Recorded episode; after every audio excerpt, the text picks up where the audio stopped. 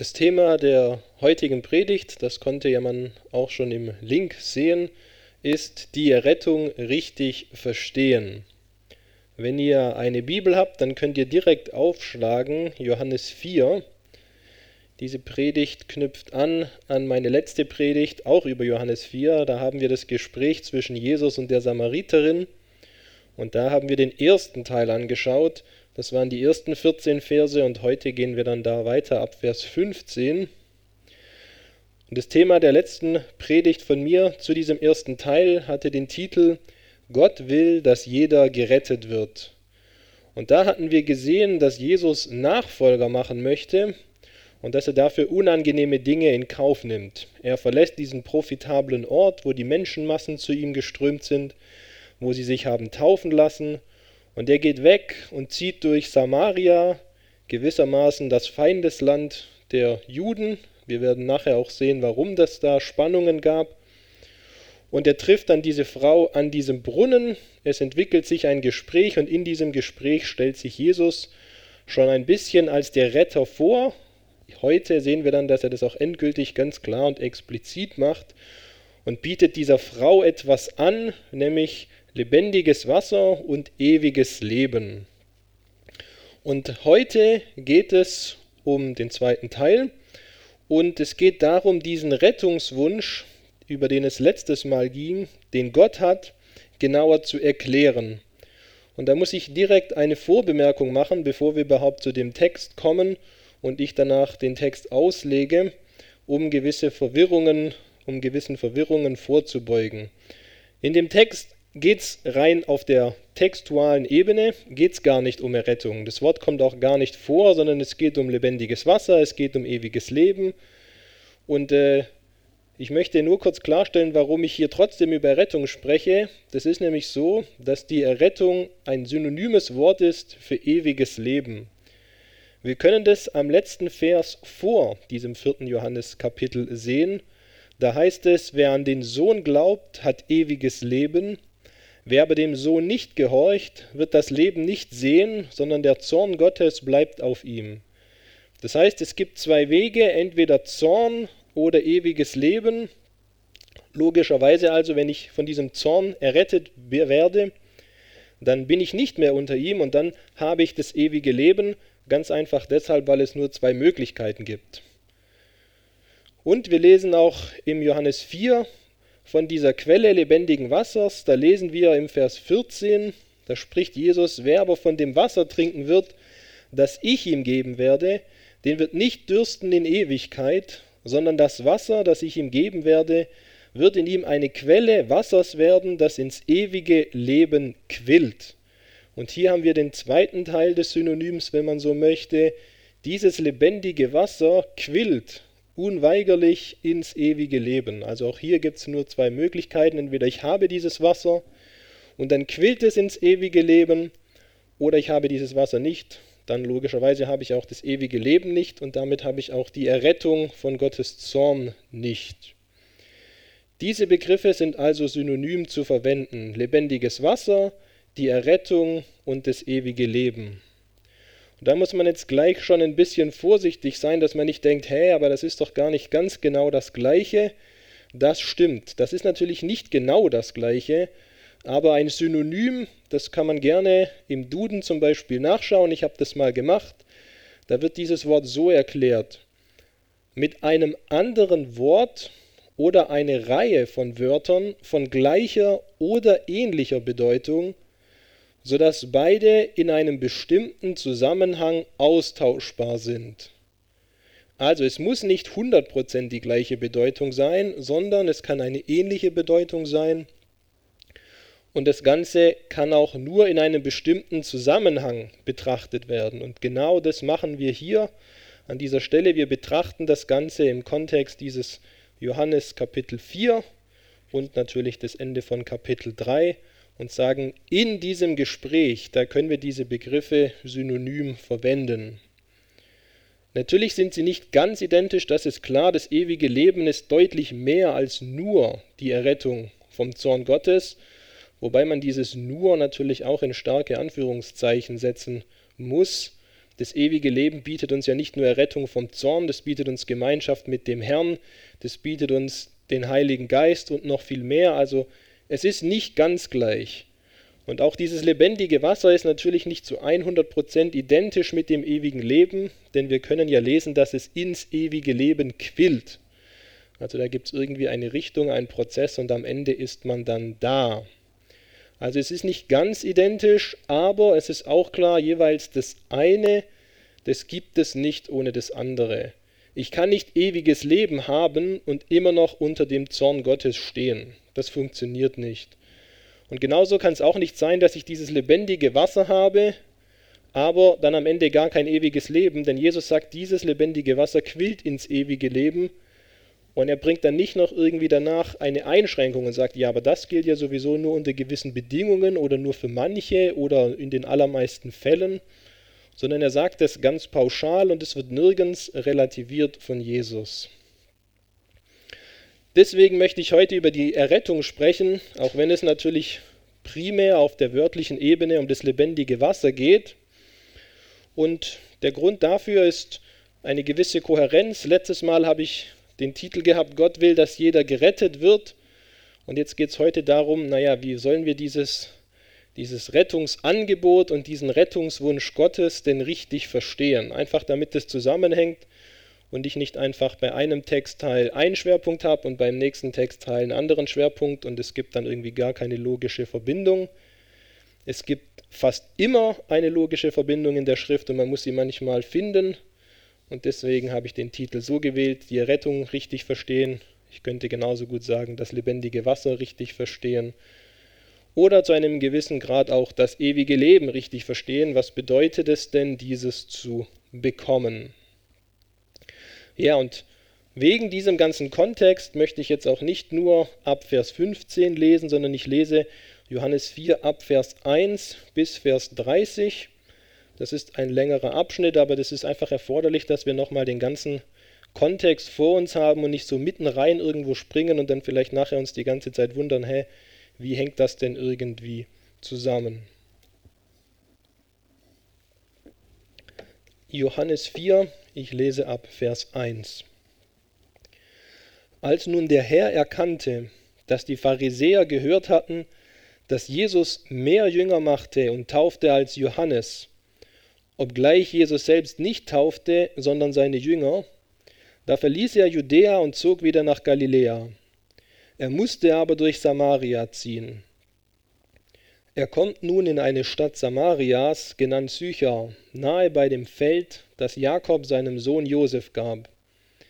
Es war aber dort eine Quelle Jakobs. Und Jesus nun, ermüdet von der Reise, setzte sich ohne weiteres an die Quelle nieder. Es war um die sechste Stunde. Da kommt eine Frau aus Samaria, Wasser zu schöpfen. Jesus spricht zu ihr, Gib mir zu trinken. Denn seine Jünger waren weggegangen in die Stadt, um Speise zu kaufen. Die samaritanische Frau spricht nun zu ihm, Wie bittest du, der du ein Jude bist, von mir zu trinken, die ich eine samaritanische Frau bin? Denn die Juden verkehren nicht mit den Samaritanern. Jesus antwortete und sprach zu ihr, wenn du die Gabe Gottes kenntest und wüsstest, wer es ist, der zu dir spricht, gib mir zu trinken, so hättest du ihn gebeten, und er hätte dir lebendiges Wasser gegeben. Die Frau spricht zu ihm, Herr, du hast kein Schöpfgefäß, und der Brunnen ist tief.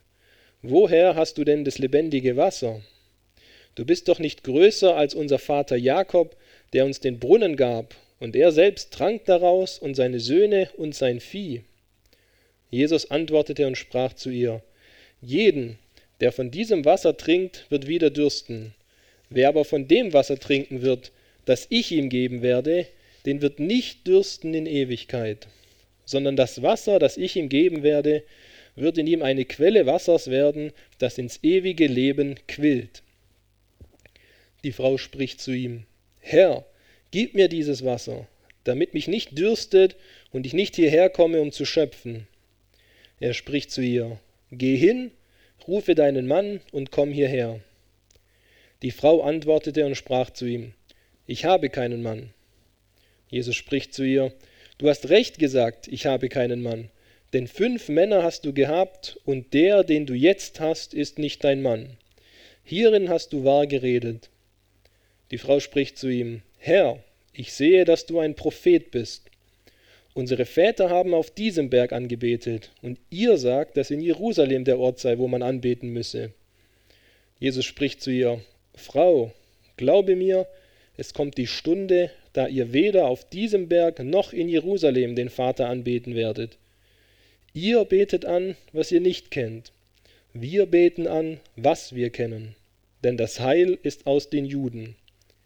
Es kommt aber die Stunde und ist jetzt, da die wahren Anbeter den Vater in Geist und Wahrheit anbeten werden.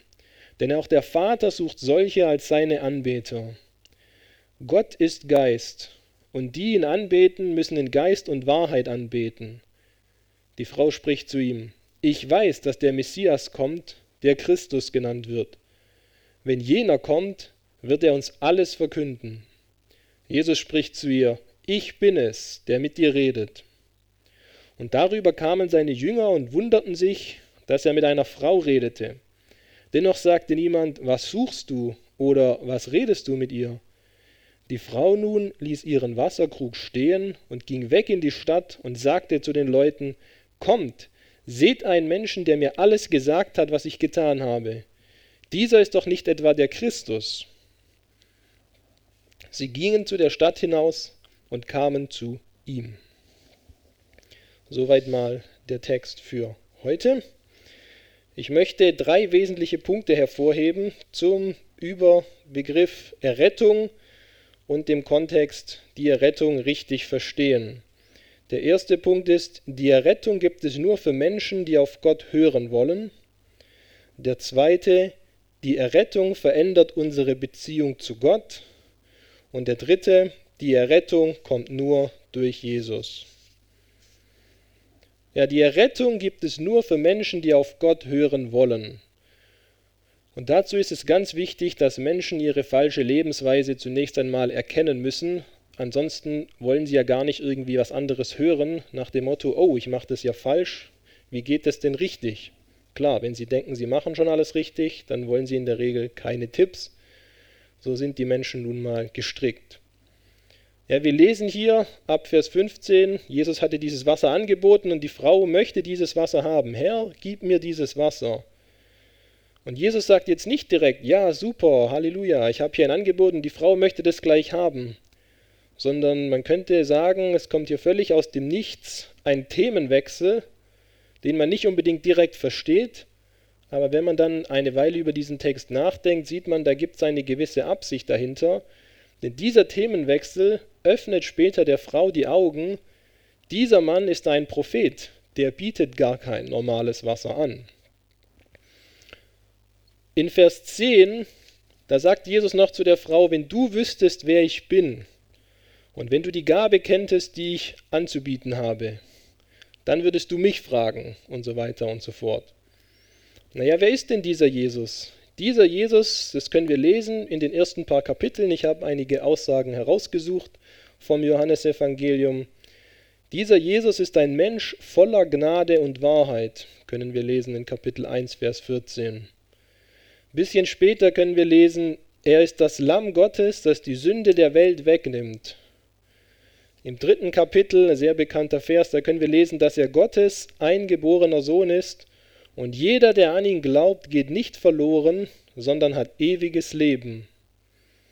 Wir können lesen, er kommt von oben aus dem Himmel und ist über allen. Und wir können noch lesen in Kapitel 3, Vers 35, er ist geliebt vom Vater, der alles in seine Hand gegeben hat. Ja, die Frau hat natürlich keine Ahnung davon. Das ist ja klar, woher soll sie diesen Jesus auch kennen? Sie hat vielleicht allenfalls irgendwelche Gerüchte gehört, aber wir müssen uns auch vor Augen führen, das ist ja ganz am Anfang des Wirken und des Lehren des Herrn Jesus. Das heißt, es ist sehr unwahrscheinlich, dass sie diesen Namen schon mal gehört hat. Ja? Die Frau weiß also nicht, wer dieser Jesus ist, aber jetzt durch, diese Frage, äh, durch diesen Auftrag, geh, hol deinen Mann, da stellt Jesus klar, dass er diese Frau ganz genau kennt. Ja, sie weiß nicht, wen sie hier vor sich hat, aber er weiß ganz genau, wen er hier vor sich hat. Und sie sagt ja dann noch, ich habe keinen Mann, was ja auch stimmt. Aber er sagt, fünf Männer hast du gehabt und der jetzige ist auch nicht deiner. Und dadurch kommt eben ganz klar zum Ausdruck für diese Frau, dieses Wissen kann dieser Jesus nicht einfach so haben. Das hat er übernatürlich irgendwie bekommen und deswegen leitet sie daraus ab, er ist ein Prophet. Herr, ich sehe, du bist ein Prophet. Man könnte natürlich auch sagen, gut, vielleicht hat sich Jesus davor irgendwie im Dorf umgehört und das irgendwie clever in Erfahrung gebracht und so. Aber wenn wir die ganzen Evangelien lesen, dann wissen wir, dass Jesus überhaupt gar nicht das für nötig gehabt hat, so zu handeln oder irgendwie hintenrum Dinge einzufädeln. Er weiß als Gott in menschlicher Form alles, was er wissen muss über die Menschen und muss da nicht vorher recherchieren. Und der ja Jude ist und mit den Samaritanern nicht verkehrt und der ja gerade diesen Weg nur einmal durchgeht und jetzt gerade da angekommen ist an diesem Brunnen, ist es sehr unwahrscheinlich.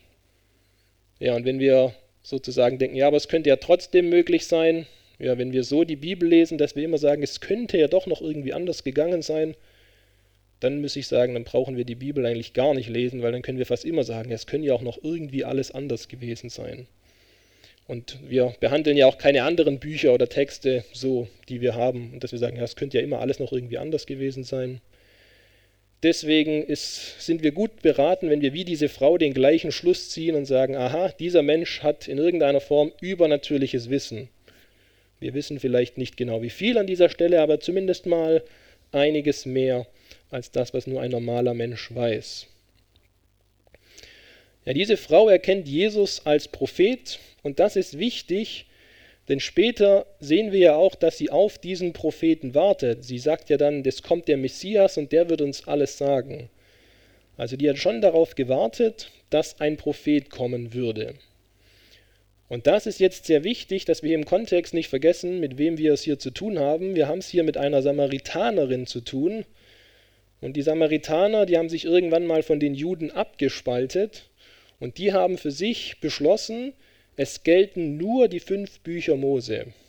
Alles andere, was wir Altes Testament noch nennen, das galt für die nicht. Es gelten nur die fünf Bücher Mose und alles andere haben die Samaritaner nicht akzeptiert. Die hatten also ein extrem verkürztes Altes Testament. Und das ist wichtig für uns zu wissen, denn in diesen fünf Büchern Mose, da wird ein weiterer Prophet angekündigt. Und das ist natürlich sehr wichtig, denn wenn ich sage, es gibt nur die fünf Bücher Mose und danach nichts mehr, und dann gibt es noch einen weiteren Prophet, und jetzt sagt diese Frau, oh, du bist ein Prophet, dann ist das ein, vermutlich ein sehr besonderer Prophet. Und wir werden das kurz jetzt mal machen. Wir gehen ganz ans Ende vom fünften Buch Mose und schauen mal, was da steht. Also 5. Mose, wir lesen das letzte Kapitel 34 und da lese ich die letzten beiden Verse.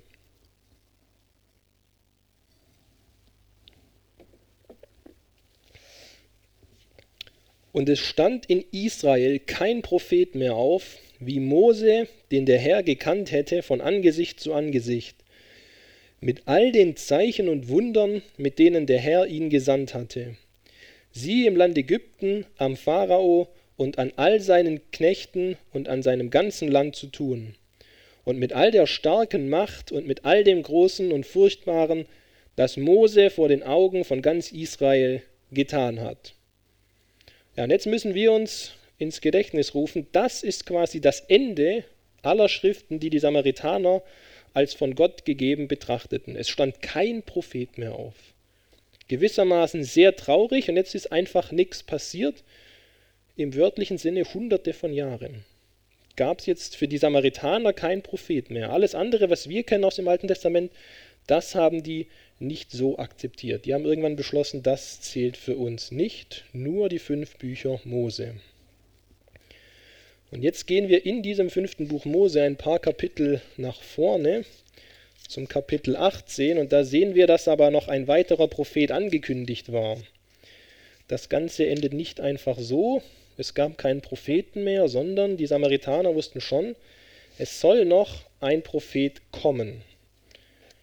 Also 5. Mose Kapitel 18 und ich lese die Verse 15 bis 18 dort.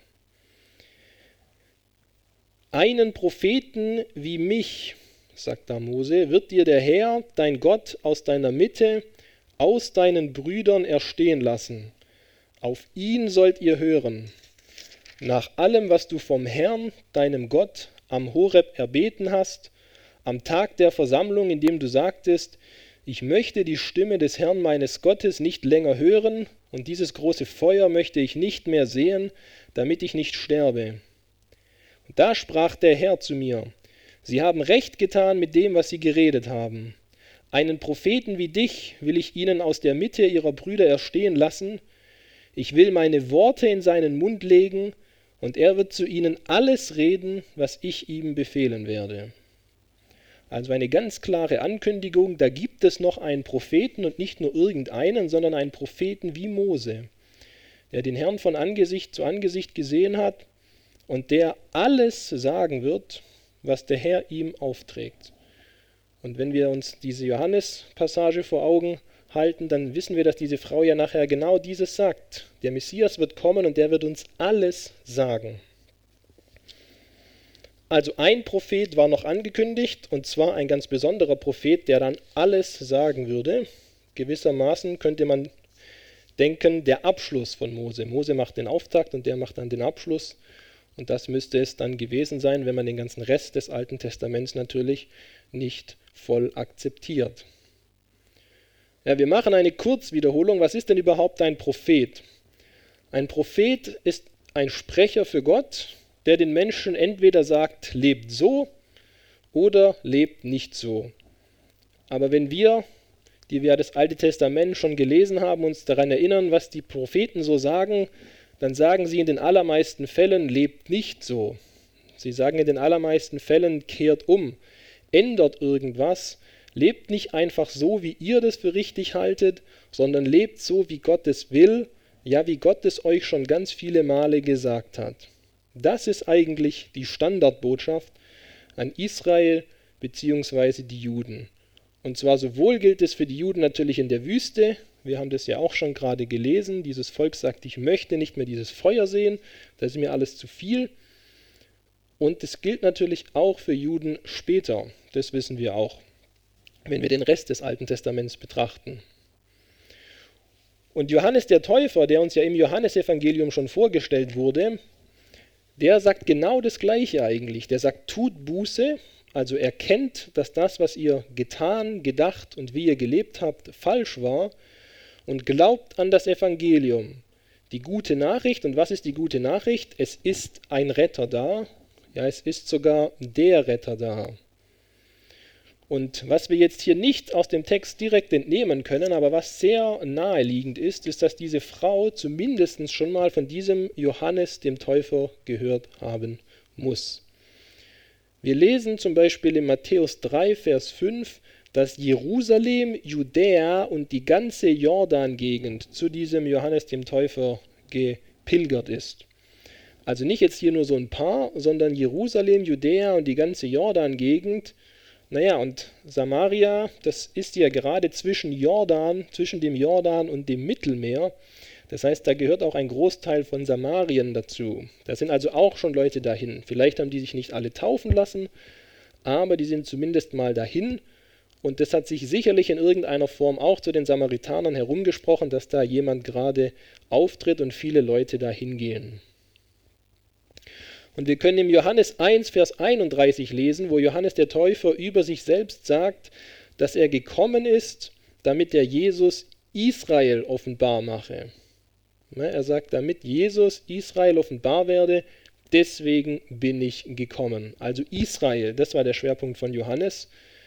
Und man könnte jetzt hier sagen, Jesus erweitert das ein bisschen und deckt auch noch die Gegend Samarias ab.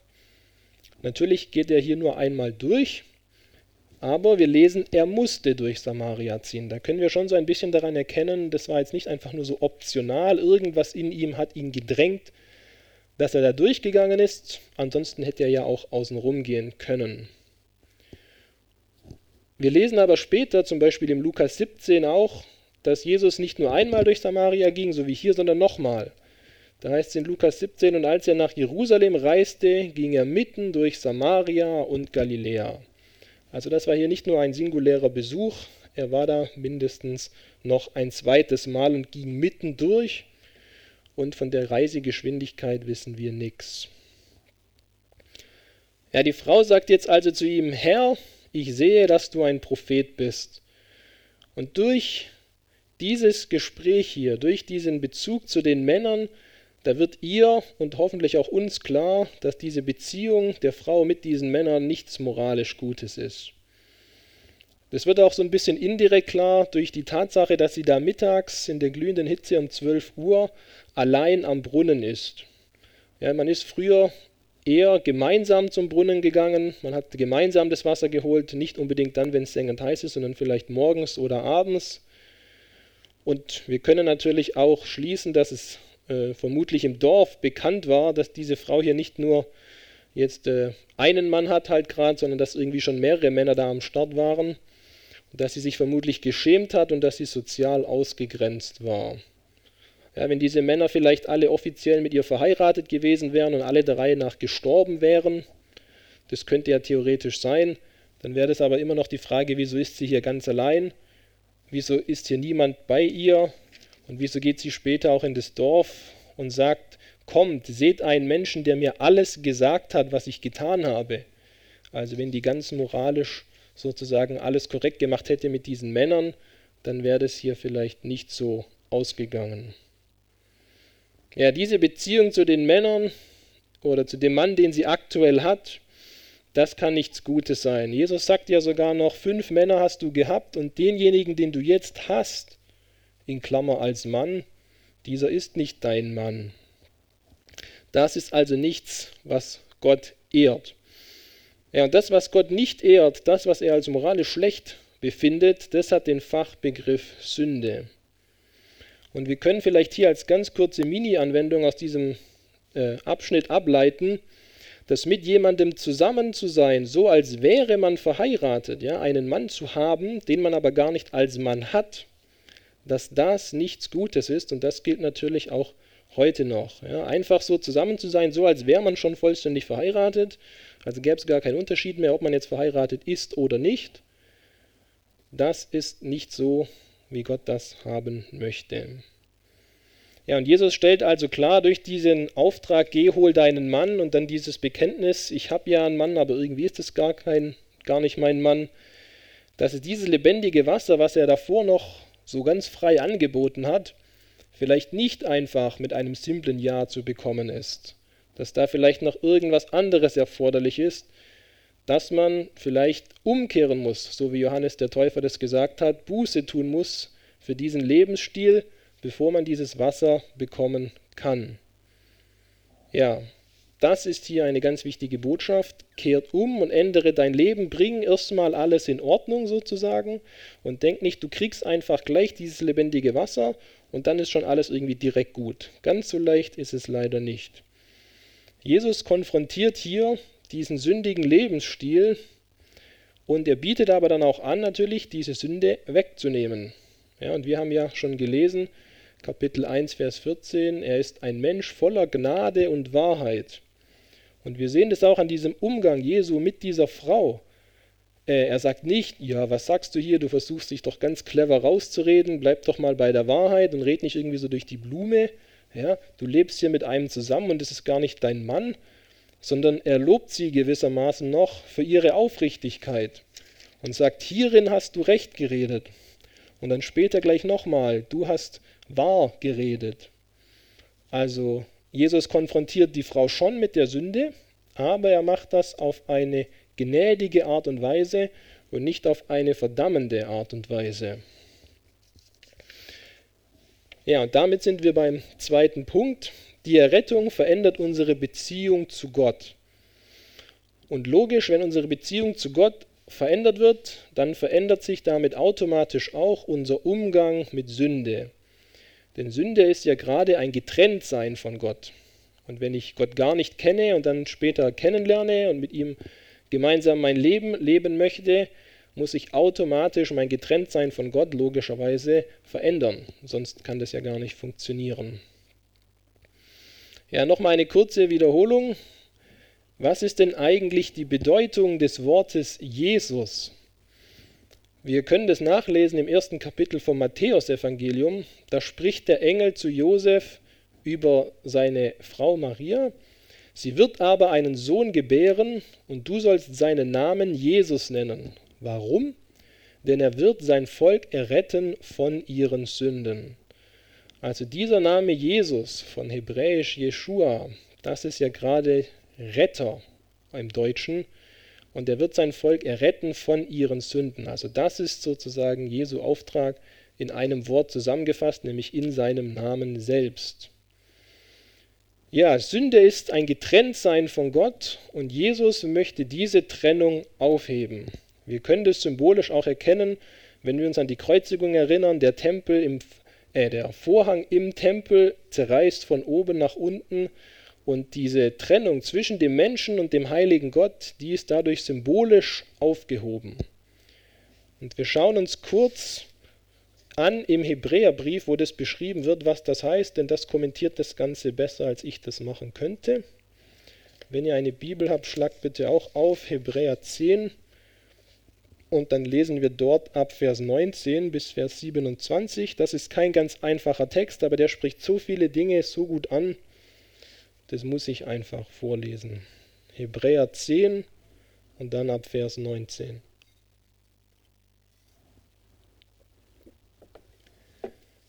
Da wir nun, Brüder, durch das Blut Jesu Freimütigkeit haben zum Eintritt in das Heiligtum, den er uns eröffnet hat als einen neuen und lebendigen Weg durch den Vorhang, das ist durch sein Fleisch und einen großen Priester über das Haus Gottes, so lasst uns hinzutreten mit wahrhaftigem Herzen in voller Gewissheit des Glaubens, die Herzen besprengt und damit gereinigt vom bösen Gewissen und den Leib gewaschen mit reinem Wasser. Lasst uns das Bekenntnis der Hoffnung unwandelbar festhalten, denn treu ist er, der die Verheißung gegeben hat. Und lasst uns aufeinander acht haben um uns zur Liebe und zu guten Werken anzureizen, indem wir unser Zusammenkommen nicht versäumen, wie es bei einigen Sitte ist, sondern einander ermuntern und das umso mehr, je mehr ihr den Tag herannahen seht. Denn wenn wir mutwillig sündigen, nachdem wir die Erkenntnis der Wahrheit empfangen haben, bleibt kein Schlachtopfer für Sünden mehr übrig, sondern ein furchtbares Erwarten des Gerichts und der Eifer eines Feuers, das die Widersacher verzehren wird. Hat jemand das Gesetz Moses verworfen, stirbt er ohne Barmherzigkeit auf zwei oder drei Zeugen hin. Wie viel schlimmere Strafe, meint ihr, wird der verdienen, der den Sohn Gottes mit Füßen getreten und das Blut des Bundes, durch das er geheiligt wurde, für gemein erachtet und den Geist der Gnade geschmäht hat? Und so weiter und so weiter. Das geht dann direkt weiter. Es liegt immer äh, nahe, dann noch weiter zu lesen, wenn dann gleich wieder ein Denn kommt. Aber wir begrenzen uns hier mal auf diese Verse und wir fragen uns, was ist das Ziel dieser Errettung durch Jesus? Da haben wir hier einige Dinge aufgezählt bekommen. Ein wahrhaftiges Herzen. Wir wollen Gewissheit des Glaubens. Wir wollen gereinigt werden von unserem bösen Gewissen, das uns daran erinnert, dass wir gewisse Dinge immer wieder tun, die Gott nicht gefallen. Wir sollen hier einen gewaschenen Leib haben, sodass man sagen könnte, in Summe, man soll innerlich und äußerlich rein sein, in seinen Gedanken, aber natürlich auch in seinem Handeln. Ein weiteres Ziel, das können wir auch lesen, ist Liebe, die uns anspornt und andere auch gute Werke zu tun. Ja, und das ist ein großer Teil dessen, was die Errettung mit sich bringt. All diese Aspekte. Und wir könnten sagen, wenn wir diese Kennzeichen nicht sehen in unserem Leben, dann sollten bei uns rote Alarmleuchten angehen. Also wer denkt, ich bin errettet und deswegen kann ich ja machen, was ich will, der hat die Errettung nicht so ganz verstanden, denn die Errettung ist ja eine Befreiung von der Sünde, von dem Getrenntsein von Gott. Ja, nur so ändert sich ja meine Beziehung zu Gott. Ich bin ihm erst fern und dann werde ich ihm nah. Und das ist gewissermaßen ein Rückgriff auf den ersten Punkt. Die Errettung gibt es nur für Menschen, die auf Gott hören wollen. ja für solche, die sich ihre Sünden dankbar abnehmen lassen wollen. Ja, die sagen, okay, ich habe erkannt, mein Leben so wie es war, ist nicht gut und jetzt möchte ich es anders leben. Danke, Herr, dass du mir sagst, wie das gehen kann. Ja, jemand hat mal gesagt, ich weiß nicht ganz genau wer, aber es war sinngemäß, Gott gibt dir nicht die Freiheit, in Sünde zu leben, sondern Gott gibt dir die Freiheit, nicht in Sünde zu leben. Gott gibt dir nicht die Freiheit, in Sünde zu leben. Gott gibt dir vielmehr die Freiheit, nicht in Sünde zu leben. Und dazu wird jedes Kind Gottes Halleluja, Ja und Amen sagen. Also die Errettung verändert unsere Beziehung zu Gott. Wir erkennen ihn an als denjenigen, der uns sagen kann, wie wir unser Leben richtig leben sollen. Gut, damit gehen wir zurück zum Johannes und ich lese nochmal ab Vers 19 ein paar Verse vor. Johannes 4 ab Vers 19. Die Frau spricht zu ihm, Herr, ich sehe, dass du ein Prophet bist. Unsere Väter haben auf diesem Berg angebetet und ihr sagt, dass in Jerusalem der Ort sei, wo man anbeten müsse. Jesus spricht zu ihr, Frau, glaube mir, es kommt die Stunde, da ihr weder auf diesem Berg noch in Jerusalem den Vater anbeten werdet. Ihr betet an, was ihr nicht kennt, wir beten an, was wir kennen, denn das Heil ist aus den Juden. Es kommt aber die Stunde und ist jetzt da, da die wahren Anbeter den Vater in Geist und Wahrheit anbeten werden. Denn auch der Vater sucht solche als seine Anbeter. Gott ist Geist und die ihn anbeten, müssen in Geist und Wahrheit anbeten. Ja, wir machen einen kurzen historischen Exkurs zu diesen Samaritanern. Wir haben schon ein bisschen etwas gesehen, nämlich dass sie nur die fünf Bücher Mose akzeptiert haben. Und jetzt müssen wir uns ein bisschen fragen, was ist denn in der Zwischenzeit so alles passiert, dass jetzt hier diese Frage ist, wo soll ich jetzt eigentlich Gott anbeten, auf diesem Berg hier oder in Jerusalem? damit wir verstehen, worum es hier eigentlich geht. Ungefähr 700 vor Christus, also das ist wirklich schon lange zurück für diese Frau auch, da wurde das Nordreich Israel durch die Assyrer erobert und die haben sehr viele Israeliten verschleppt, insbesondere solche aus der Oberschicht, und haben diese ersetzt durch ihren eigenen Führer und die haben ihre eigenen Stämme dann auch dort angesiedelt. Ja, nicht nur in, Samarit, äh in, Sam, in Samaria, auch drumherum, aber eben vor allem auch da. Und es kam dann zu einer Vermischung von diesen verbliebenen Juden mit diesen Völkern. Und natürlich, so wie es immer ist, wenn sich etwas vermischt, dann vermischen sich auch äh, die Sitten und die Bräuche und die Religion und alles im Laufe der Zeit ein bisschen mit. Und das ist hier eben auch passiert. Und als dann die Juden zurückgekommen sind, irgendwann später aus babylonischer Gefangenschaft, da war es so, diese Samariter, die sich vermischt hatten, die waren nicht damit einverstanden, dass jetzt hier dieser Tempel in Jerusalem wieder aufgebaut werden sollte. Die haben dagegen rebelliert und gesagt, das wollen wir nicht. Und stattdessen haben sie gesagt, wir haben hier erkannt, dass doch dieser Berg bei uns hier, Garizim heißt der, dass das der heilige Ort sein soll, an dem Gott angebetet werden soll. Und die haben dort einen Tempel gebaut, die Samaritaner. Und das gab natürlich dann Spannungen. Was ist jetzt der richtige Ort? Wie kann der einzig wahre Gott richtig angebetet werden? Hier oder da? Und es fand gewissermaßen seinen Höhepunkt ungefähr 130 vor Christus, als nämlich dieser samaritanische Tempel durch Juden zerstört wurde. Die haben irgendwann gesagt, dieser Tempel ist eine Schande, den müssen wir zerstören. Und der wurde dann tatsächlich zerstört. Und deswegen fragt ja auch diese Frau hier, wo sollen wir eigentlich anbeten? Nicht in unserem Tempel oder in eurem Tempel, sondern die fragt dann nur noch in Bezug auf den Berg. Der Tempel war dann nämlich weg. Und es ist klar, dass da natürlich Feindschaft gab zwischen diesen beiden Gruppen. Aber es war jetzt auch nicht so, dass sich die Samaritaner komplett abgeschottet haben oder die Juden und gesagt haben, hier ist eine Grenze und da kommt keiner rein und keiner raus. Jesus kann hier ja auch einfach durchreisen. Die haben natürlich auch miteinander gehandelt und sowieso waren sie dann unter der römischen Besatzung ein Reich. Und die Römer haben einfach gesagt, ihr seid für uns ein Gebiet und ihr müsst in irgendeiner Form zumindest mal ein bisschen miteinander klarkommen. Wir wollen hier keinen Krieg innerhalb dieser beiden Gruppen haben.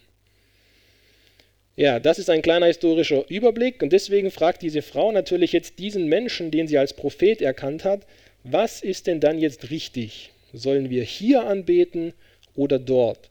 Auf unserem Berg oder in Jerusalem? Wenn du schon übernatürliches Wissen von Gott hast, vielleicht kannst du mir diese zentrale Frage beantworten, die ja gerade unsere beiden Gruppen auch hauptsächlich voneinander trennt. Und da kann man natürlich sagen, okay, vielleicht möchte sie auch einfach hier clever dieser äh, Frage nach der Sünde so ein bisschen ausweichen. Eben waren wir noch bei den Männern und so und irgendwie sie hat einen Mann, aber es ist nicht gar kein Mann. Vielleicht möchte sie jetzt einfach schnell ablenken und dann lieber irgendwie über was äh, Theologisches mit ihm philosophieren. Nach dem Motto, ah, dann muss ich meinen Mann nicht rufen, vielleicht vergisst das ja. Das könnte sein, ich glaube allerdings, basierend auf dem, wie das Gespräch dann weiter verläuft und vor allem, was sie dann auch als Reaktion auf dieses Gespräch zeigt, glaube ich nicht, dass sie jetzt hier davon ablenken möchte. Wir können nochmal im Johannes 4, Vers 29 lesen, wo sie dann zu den Menschen in ihrer Stadt geht und sagt, kommt, seht einen Menschen, der mir alles gesagt hat, was ich getan habe. Dieser ist doch nicht etwa, das, nicht etwa der Christus. Sie gingen zu der Stadt hinaus und kamen zu ihm. Also die Frau geht dann in die Stadt und versucht nicht irgendwie diesem Jesus auszuweichen oder dieser Frage nach der Sünde oder dem Mann, sondern sie geht dahin und sagt, der hat mir alles gesagt. Sie übertreibt natürlich ein bisschen, was ich getan habe. Und sie stellt diese Frage gewissermaßen so ein bisschen als Aussage dahin. Dieser ist doch nicht etwa der Christus. Und sie muss es auf so eine Art und Weise getan haben, dass diese Menschen der Stadt, die ja diese Frau kennen, mitsamt ihrem Lebensstil, dass die dann auf dieses Wort hin gegangen sind, um sich diesen Jesus anzuschauen. Und deswegen glaube ich nicht, dass sie jetzt hier clever versucht auszuweichen, sondern ich glaube vielmehr, sie hat hier eine relevante Frage gestellt. Okay, wenn du wirklich von Gott kommst als Prophet, dann beantworte doch mal eine ganz zentrale Frage. Wie muss ich Gott eigentlich anbeten? Ja, was kann man darüber hinaus noch ableiten über die Errettung und wie sie unsere Beziehung zu Gott verändert. Ich habe drei Erkenntnisse aus diesem Text gezogen. Die erste, die auch naheliegend ist, man kann und wird Gott überall anbeten. Ja, also Jesus sagt dann direkt, es kommt aber die Stunde und ist schon jetzt, da werdet ihr nicht mehr in Jerusalem oder auf diesem Berg anbeten. Ja, wir sehen hier so ein bisschen durch diese Formulierung, es kommt aber die Stunde und ist schon jetzt, da geht es gerade um dieses Wirken Jesu und seinen Tod am Kreuz. Man kann natürlich sagen, mit dem Tod Jesu war sowieso die Frage nach dem Tempel abgeschafft, weil man brauchte keine Opfer mehr zu bringen. Jesus, das eine vollkommene Opfer, hat bereits dann alles vollbracht, was erforderlich ist. Oder man könnte sagen, spätestens mit Zerstörung des jüdischen Tempels, ungefähr 70 Jahre, 70 äh, Jahre nach Christus, da war dann die Frage mit dem Tempel geklärt. Und das ist das, was Jesus meint. Es kommt aber die Stunde. Auf jeden Fall kam aber diese Stunde und dann sollte es vorbei sein. Es war egal, ob man hier anbetet oder dort. Es hat sich dann so ausgebreitet, diese gute Nachricht von Jesus. Und natürlich, je weiter sich das Evangelium verteilt hat auf der Welt, umso äh, irrelevanter war sowieso die Frage nach dem Tempel, denn irgendwann kann ich einfach gar nicht mehr zum Tempel ziehen. Und wenn ich ja kein Jude bin, stellt sich sowieso die Frage, warum ich überhaupt zum Tempel gehen sollte. Ja, welche Art der Anbetung oder welcher Tempel genauer gesagt ist besser? Und Jesus sagt, keiner ist besser. Denn er schafft die Rolle des Tempels komplett ab. Wir lesen zum Beispiel im 1. Korinther 6, Vers 19, wisst ihr denn nicht, dass euer Leib der Tempel des Heiligen Geistes ist, der in euch wohnt, den ihr von Gott habt? Ja? Wir sind jetzt der Tempel Gottes, solange wir hier auf der Erde wohnen. Und wir haben sogar eine Anspielung hier in diesem Johannestext auf die Ewigkeit. Es geht ja auch um das ewige Leben. Er sagt nämlich nicht, es ist einfach nur egal, ob ihr hier oder da anbetet, sondern er sagt, es kommt die Stunde, da ihr weder auf diesem Berg noch in Jerusalem den Vater anbeten werdet, weil es vielleicht diesen Berg und dieses Jerusalem in seiner Form, so wie wir es jetzt haben, gar nicht mehr gibt. Es wird eine neue Erde geben und dann ist vielleicht dieser Berg hier gar nicht mehr darauf verfügbar. Und dieses Jerusalem Denn wir lesen ja in Offenbarung 21 am Ende, es kommt ein neues Jerusalem aus dem Himmel herab. Und wir können explizit da nachlesen in Offenbarung 21, dass es in diesem neuen Jerusalem kein Tempel mehr geben wird. Also was verändert die Errettung? Sie verändert die Beziehung zu Gott. Man kann und wird Gott überall anbeten. Auch wir können Gott überall anbeten. Wir brauchen keinen besonders heiligen Ort. Wir brauchen keine besonders heilige Stunde. Wir brauchen keine besonders heilige Gruppe von Menschen um uns herum. Wir können Gott anbeten, da wo wir sind. Ja? Und Jesus spezifiziert später dann, was das eigentlich wahre ist, äh, Wichtige ist. Man muss Gott in Wahrheit und im Geist anbeten. Aber zunächst noch eine Zwischenerkenntnis. Man kann und wird Gott immer besser kennenlernen, wenn man einmal errettet ist. Ja, das steht jetzt hier nicht so explizit da, aber das kommt ein bisschen indirekt rüber. Da sagt Jesus in Vers 22, ihr betet an, was ihr nicht kennt, wir beten an, was wir kennen, denn das Heil ist aus den Juden. Ja, logisch, die Samaritaner, die hatten nur die fünf Bücher Mose akzeptiert. Selbstverständlich hatten die nur ein sehr begrenztes Wissen über Gott. Es ist schon mal deutlich besser, als wenn man zum Beispiel nur das erste Buch Mose hätte. Aber natürlich, wenn wir uns überlegen, was dann danach alles gekommen ist, mit all den Propheten, mit den ganzen Königen, mit Psalmen und Sprüche und so weiter und so fort, die hat natürlich nur ein sehr begrenztes Wissen über diesen Gott, den sie da eigentlich anbeten. Die haben ganz viel der Heiligen Schrift einfach abgelehnt und deswegen hatten die einen massiven Mangel in Bezug auf diesen Gott und wie er angebetet werden möchte. Die Juden auf der anderen Seite, die hatten die ganze Offenbarung Gottes, die hatten das ganze Alte Testament, was wir heute zumindest als Altes Testament bezeichnen. Und aus ihnen heraus kommt ja auch der Messias, nämlich eben dieser Jesus, der sich ja auch später als genau dieser offenbart und sagt, ich bin dieser Messias, der mit dir redet. Und das Interessante finde ich hier, Jesus geht hier extra zu den Samaritanern. Wir können gerade im Johannesevangelium am Anfang noch lesen, dass Johannes der Täufer sagt, er ist zu den Israeliten geschickt und Jesus weitet jetzt hier diese Mission ein bisschen aus. Er geht nicht nur zu den Israeliten, er geht auch zu den Samaritanern. Und wir können hier so ein bisschen eine, eine Voraus, einen Vorausblick feststellen, wie auch das Wirken der Jünger dann später hat ablaufen sollen. Ja? Die sollten erst zu den Israeliten gehen und dann Samaria und dann an das Ende der Erde. Und deswegen ist natürlich auch jetzt hier, wenn wir diese ganze fortspinnen, wir sollen nicht nur die fünf Bücher Mose hernehmen, wir sollen nicht nur das Alte Testament hernehmen, wir sollen die ganze Bibel, auch das Neue Testament, als von Gott gegeben akzeptieren, das lesen, darüber nachdenken und uns fragen, was möchte uns Gott hier sagen Natürlich über alles Mögliche, aber vor allem über sich selbst. Ja, was heißt das alles? Wir sollen das alles akzeptieren als Text und nicht nur haben wir einen Text, Jesus sagt ja dann auch später noch, dass er den Heiligen Geist senden wird, der uns in die ganze Wahrheit einführt. Und damit sind wir bei der dritten Erkenntnis. Nicht nur wird man Gott überall anbeten können und ihn immer besser kennenlernen, sondern ganz logisch entwickelt sich daraus dann auch, dass man Gott wohlgefällig anbeten kann und wird. Ja, wir lesen in Vers 24, Gott ist Geist und die ihn anbeten, müssen in Geist und Wahrheit anbeten. Ja, und Jesus zieht hier gewissermaßen eine Parallele zu dem, was Paulus in Apostelgeschichte 17 dann später mal sagen wird. Ich erinnere an dieser Stelle auch, das ist mir dann aufgefallen, als ich diese Stelle gesehen habe, dass Christoph ja vor kurzem darüber gepredigt hat, nämlich am 26.04. Wer möchte, kann das da nochmal anschauen im Kontext von Apostelgeschichte 17. Aber ich möchte da nur einen kurzen Abschnitt daraus lesen, um zu sehen, was wir hier lernen können über das wohlgefällige Anbeten. Was ihr nun, ohne es zu kennen, verehrt, sagt Paulus da, das verkünde ich euch. Der Gott, der die Welt und alles darin gemacht hat, dieser, der, der der Herr des Himmels und der Erde ist, wohnt nicht in Tempeln, die mit Händen gemacht sind, noch wird er von Menschenhänden bedient, als ob er noch etwas nötig habe, da er selbst allen Leben und Odem und alles gibt.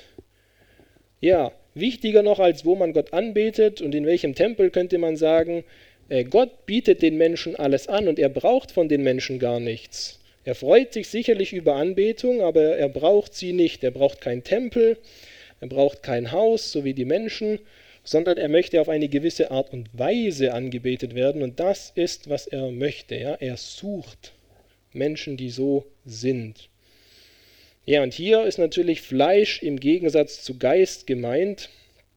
Gott möchte von Menschen mit der richtigen geistlichen Einstellung angebetet werden. Und eben deswegen wird ja auch Jesus später den Heiligen Geist ankündigen und senden, weil er möchte von Menschen angebetet werden, die das in der richtigen Einstellung tun. Das heißt, es soll sich mit der Wahrheit decken und soll dann natürlich auch durch einen gewissen Lebensstil unterstrichen werden. Und jetzt möchte ich ein paar Verse noch anschauen, die das Ganze unterstreichen. Denn da gibt es auch einige ganz interessante Interpretationen, was das hier heißen soll. Gott ist Geist und die ihn anbeten, müssen in Geist und Wahrheit anbeten. Wir erinnern uns vielleicht aus dem Kontext im Johannes 3, da spricht Jesus zu Nikodemus und sagt, was aus dem Fleisch geboren ist, ist Fleisch. Und was aus dem Geist geboren ist, ist Geist. Ich glaube, das ist hier ein ganz wichtiger kontextualer äh, Hinweis. Es geht hier um die Unterscheidung zwischen fleischlich und geistlich. Wir lesen in 1. Korinther 12, Vers 13, das ewige Leben ist Leben, das Gott uns durch den Geist schenkt. Denn auch in einem Geist sind wir alle zu einem Leib getauft worden, es seien Juden oder Griechen, es seien Sklaven oder Freie, und alle sind mit einem Geist getränkt worden. Ja, wie kommt man zu diesem Leib hinzu? Wie wird man selbst zum Tempel Gottes? Durch den Geist. Wir lesen in Johannes 3, Vers 34, denn der, den Gott gesandt hat, redet die Worte Gottes, denn Gott gibt ihm den Geist nicht nach Maß. Ja? Wir lesen hier, was Gott, der Vater, Jesus gibt, den Heiligen Geist. Und zwar ohne Maß, das heißt nicht mit einer Begrenzung, sondern ohne Begrenzung. Und dann lesen wir hier in diesem Gespräch direkt danach, Johannes 4, wo Jesus sagt, wenn du die Gabe Gottes kenntest und wüsstest, wer es ist, der zu dir spricht, gib mir zu trinken, so hättest du ihn gebeten und er hätte dir lebendiges Wasser gegeben. Ja, und aus dieser Entwicklung von Johannes 3 bis hier Johannes 4 kann man, denke ich, ganz klar rauslesen, dass es hier um den Heiligen Geist geht, den der Mensch bekommen soll und der den Mensch dann verändern soll und aus dieser veränderten Haltung, aus diesem veränderten Lebensstil heraus sollen wir dann Gott anbeten. Ja, unser Denken über Gott, das kann richtig oder falsch sein. Unsere Traditionen über Gott können richtig oder falsch sein. Aber das, was uns der Heilige Geist sagt, das wird auf jeden Fall richtig sein. Das kann uns und wird uns auch von Sünde überführen und uns dann zu einem richtigen Lebensstil hinbringen. Ja, wir lesen in Römer 12, Vers 2, Seid nicht gleichförmig dieser Welt, sondern werdet verwandelt durch die Erneuerung eures Sinnes, damit ihr prüfen mögt, was der gute und wohlgefällige und vollkommene Wille Gottes ist.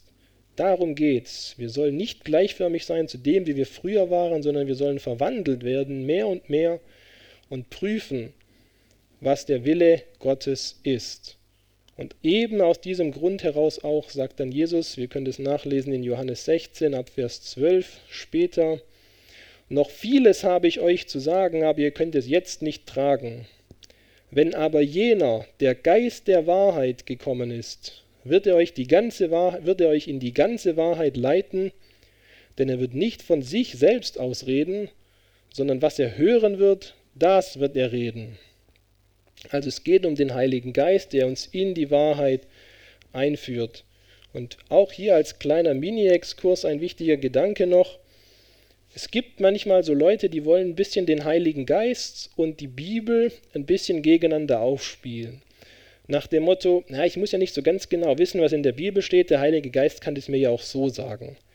Und natürlich, das stimmt, der Heilige Geist kann mir alles auch so sagen, aber ganz häufig wird es eigentlich eher verwendet, um ein bisschen faul zu sein in dem Forschen der Schrift.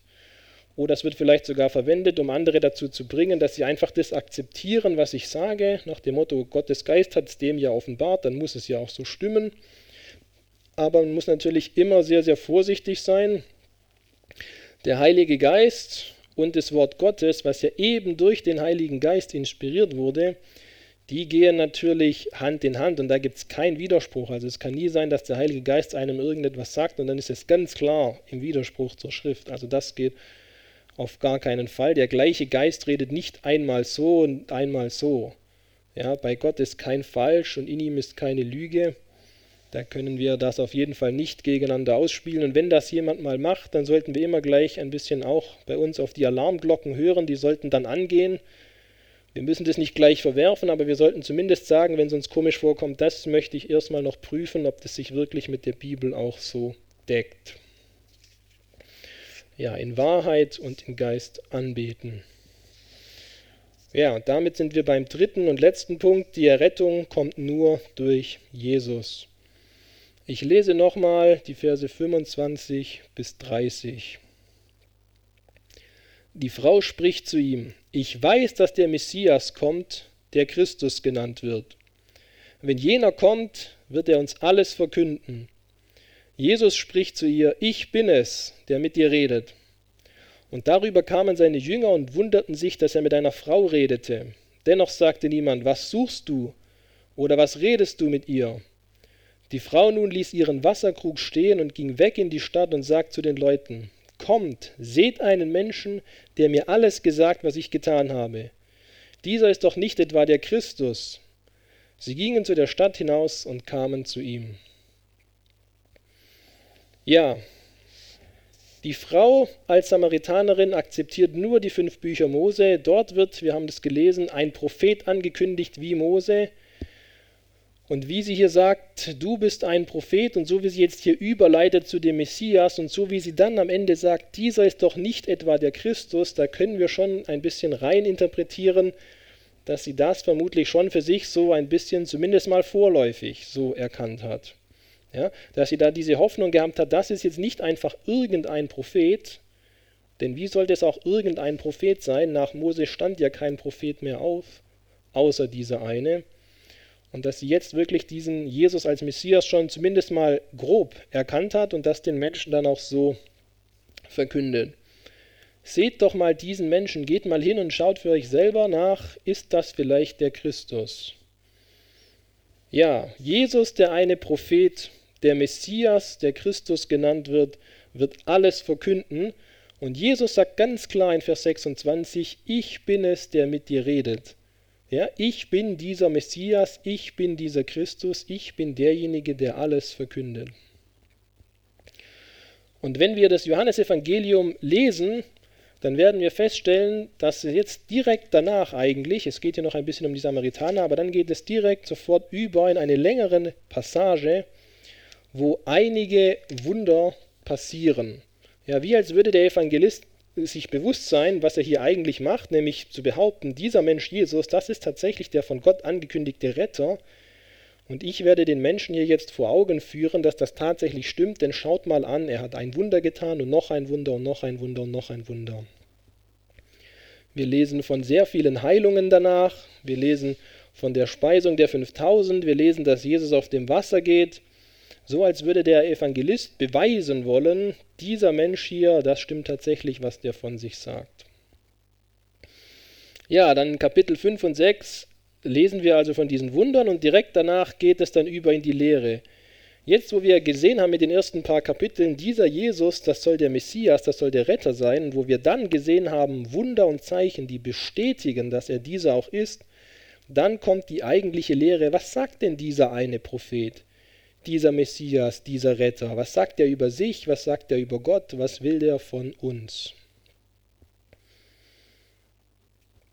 Und dann natürlich ganz am Ende schließt er mit der Kreuzigung, mit dem Tod und mit der Auferstehung Jesu. Und wenn wir ganz ans Ende gehen vom Johannesevangelium, ins letzte Kapitel, nachdem wir schon den letzten Teil angeschaut haben vom fünften Buch Mose, schauen wir uns mal noch den letzten Teil an vom Johannesevangelium, was wir da lesen. Kapitel 21 ab Vers 24, da sagt Johannes, das ist der Jünger, der von diesen Dingen zeugt und der dies geschrieben hat, und wir wissen, dass sein Zeugnis wahr ist.